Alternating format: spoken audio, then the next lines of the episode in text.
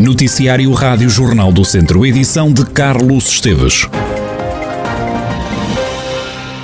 São já mais os estrangeiros a receber ajudas da Caritas Diocesana de Viseu do que os portugueses. Os pedidos de apoio à instituição estão a aumentar devido à crise e a comunidade estrangeira, sobretudo a brasileira, está a sofrer mais, como adianta o presidente da Caritas Diocesana de Viseu, Felisberto Figueiredo. Em termos de pedidos, portanto, houve algum aumento, digamos, agora com a crise, portanto, na guerra da Ucrânia. Nós, neste momento, já atendemos mais estrangeiros do que portugueses, é, maioritariamente brasileiros.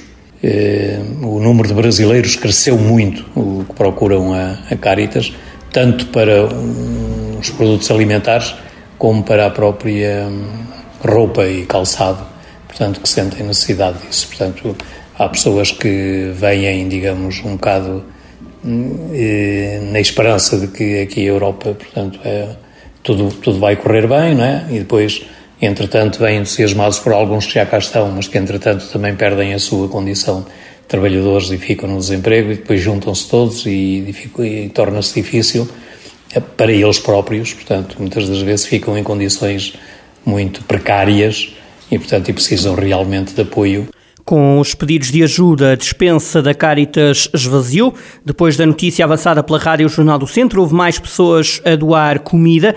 Ainda assim, o armazém precisa de mais alimentos. A instituição pondera, à semelhança do que fez no início da pandemia, a comprar alimentos para que ninguém fique sem ajuda alimentar. A dispensa da Caritas Diocesana, desde que a comunicação social alertou para o facto de estar bastante vazia, eh, enfim, recuperou algum nível de preenchimento das prateleiras que estavam vazias, mas eh, provavelmente isso não nos vai dispensar de fazermos aquisição de bens. Vamos ver como é que vão evoluir os próximos dias. Nós vamos ter reunião na próxima quinta-feira de novo e vamos ver se há necessidade de fazermos uma aquisição de bens, como já fizemos em tempos. Felisberto Figueiredo, presidente da Caritas Diocesana de Viseu, que esta terça-feira recebeu a visita da presidente da Caritas Portuguesa, Rita Valadas, que também confirmou um aumento do número de pedidos de ajuda a nível nacional. Temos sentido alguma pressão, essa pressão ainda não está contabilizada, porque uh, é tudo muito recente uh, uh, e as coisas, quando, quando nós sabemos que vamos ter menos dinheiro no fim do mês no nosso salário, só começamos a alterar as nossas compras no mês seguinte, não é? E, e o endividamento provavelmente vai nos trazer também algumas noções, mas ainda não temos sinais disso.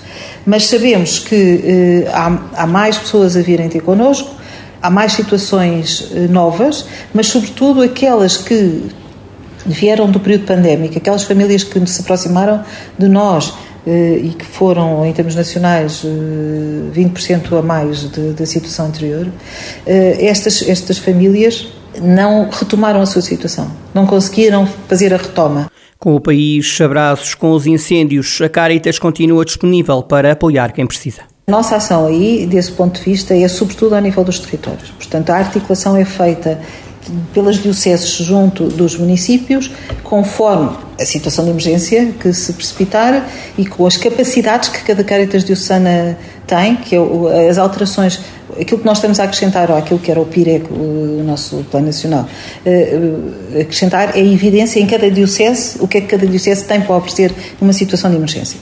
E podem ser muitas coisas, desde espaços amplos eh, que podem receber pessoas, como outras coisas numa situação de emergência, seja nós temos articulação permanente com a Autoridade Nacional, ao nível da Caritas Portuguesa, e as Caritas Diocesanas têm, ao nível de, de, de, têm articulação permanente ao nível de, dos centros distritais da Operação e Socorro, e alguns já foram acionados, sim.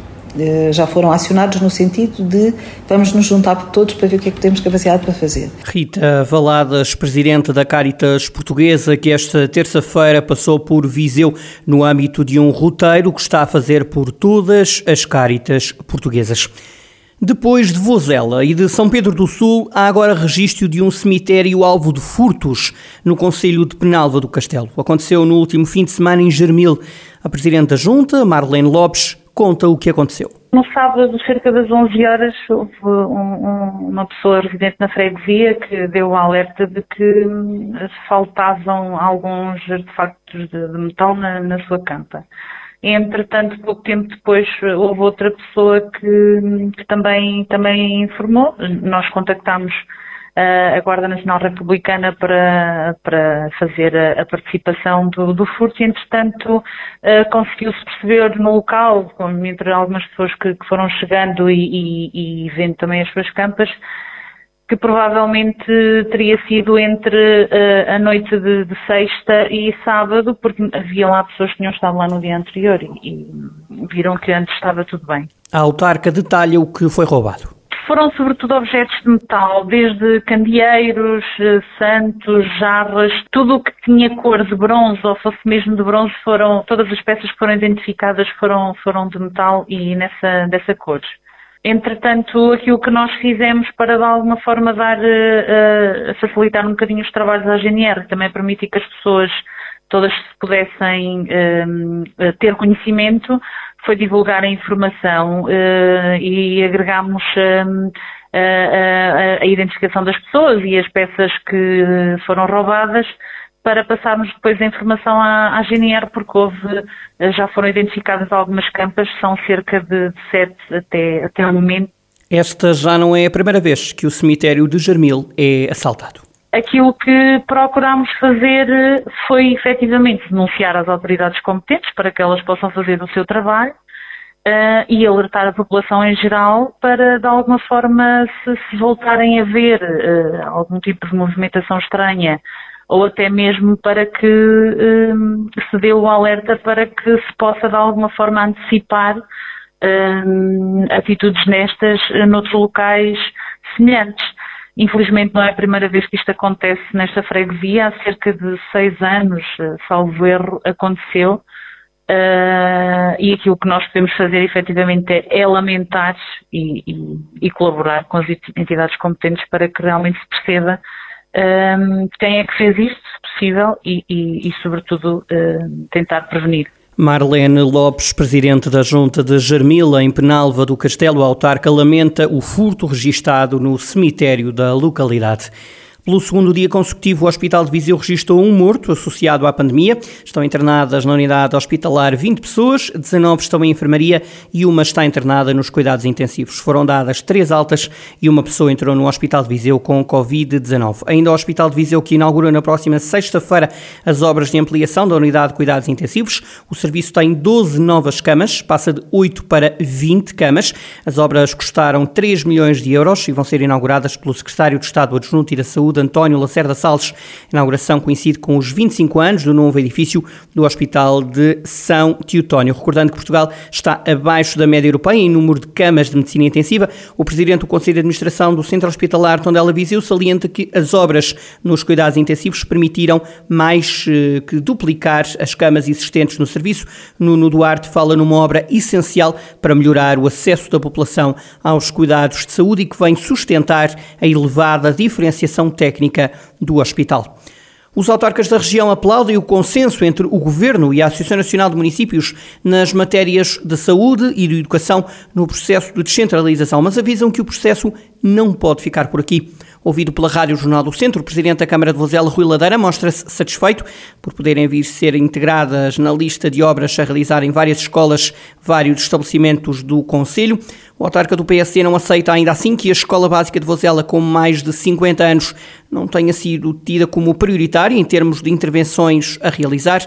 Rui Ladeira avisa ainda que em matéria de saúde não vai aceitar as competências se o Centro de Saúde do Conselho não sofrer obras no valor de um milhão de euros. A nossa identificação de custos eh, vai e está referenciado com um valor próximo de um milhão de euros. E, portanto, quando a proposta era 260 mil euros, há aqui um valor ou uma disparidade que nós não subscrevemos, nem vamos assinar acordo nenhum no âmbito da saúde, sem que isto seja, primeiro, resolvido. Segundo, também não concordamos com a proposta em concreto em Vozela um, daquilo que é um, o valor de gestão corrente e gestão anual relativamente às várias rúbricas, porque foi em três momentos que reunimos ou houve troca de posições entre a ARS e o município de Vozela três vezes três descidas uh, permanentes, quando eu sei que houve outros municípios que pediram revisão e foi totalmente atendível. Rui Ladeira, o presidente da Câmara de Vozela. Já o autarca socialista de Santa Combadão, Leonel Gouveia, fala num encontro histórico estabelecido entre o governo e os municípios. Vejo com, com muita satisfação, portanto, eu penso que foi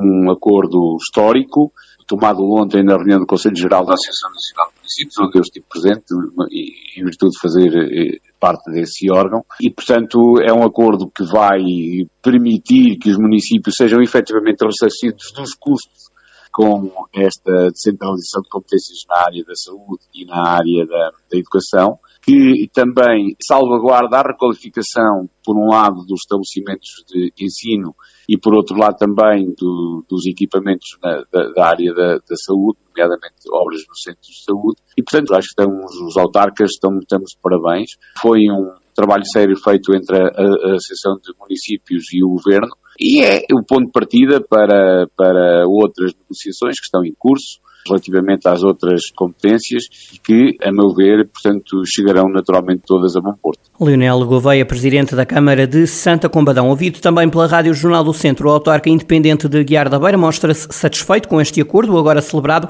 Diz Virgílio Cunha que só foi alcançado depois do Presidente da Câmara do Porto, o independente Rui Moreira, ter dado um murro na mesa. O autarca de Guiar da Beira congratula-se ainda com o acordo estabelecido na área da saúde.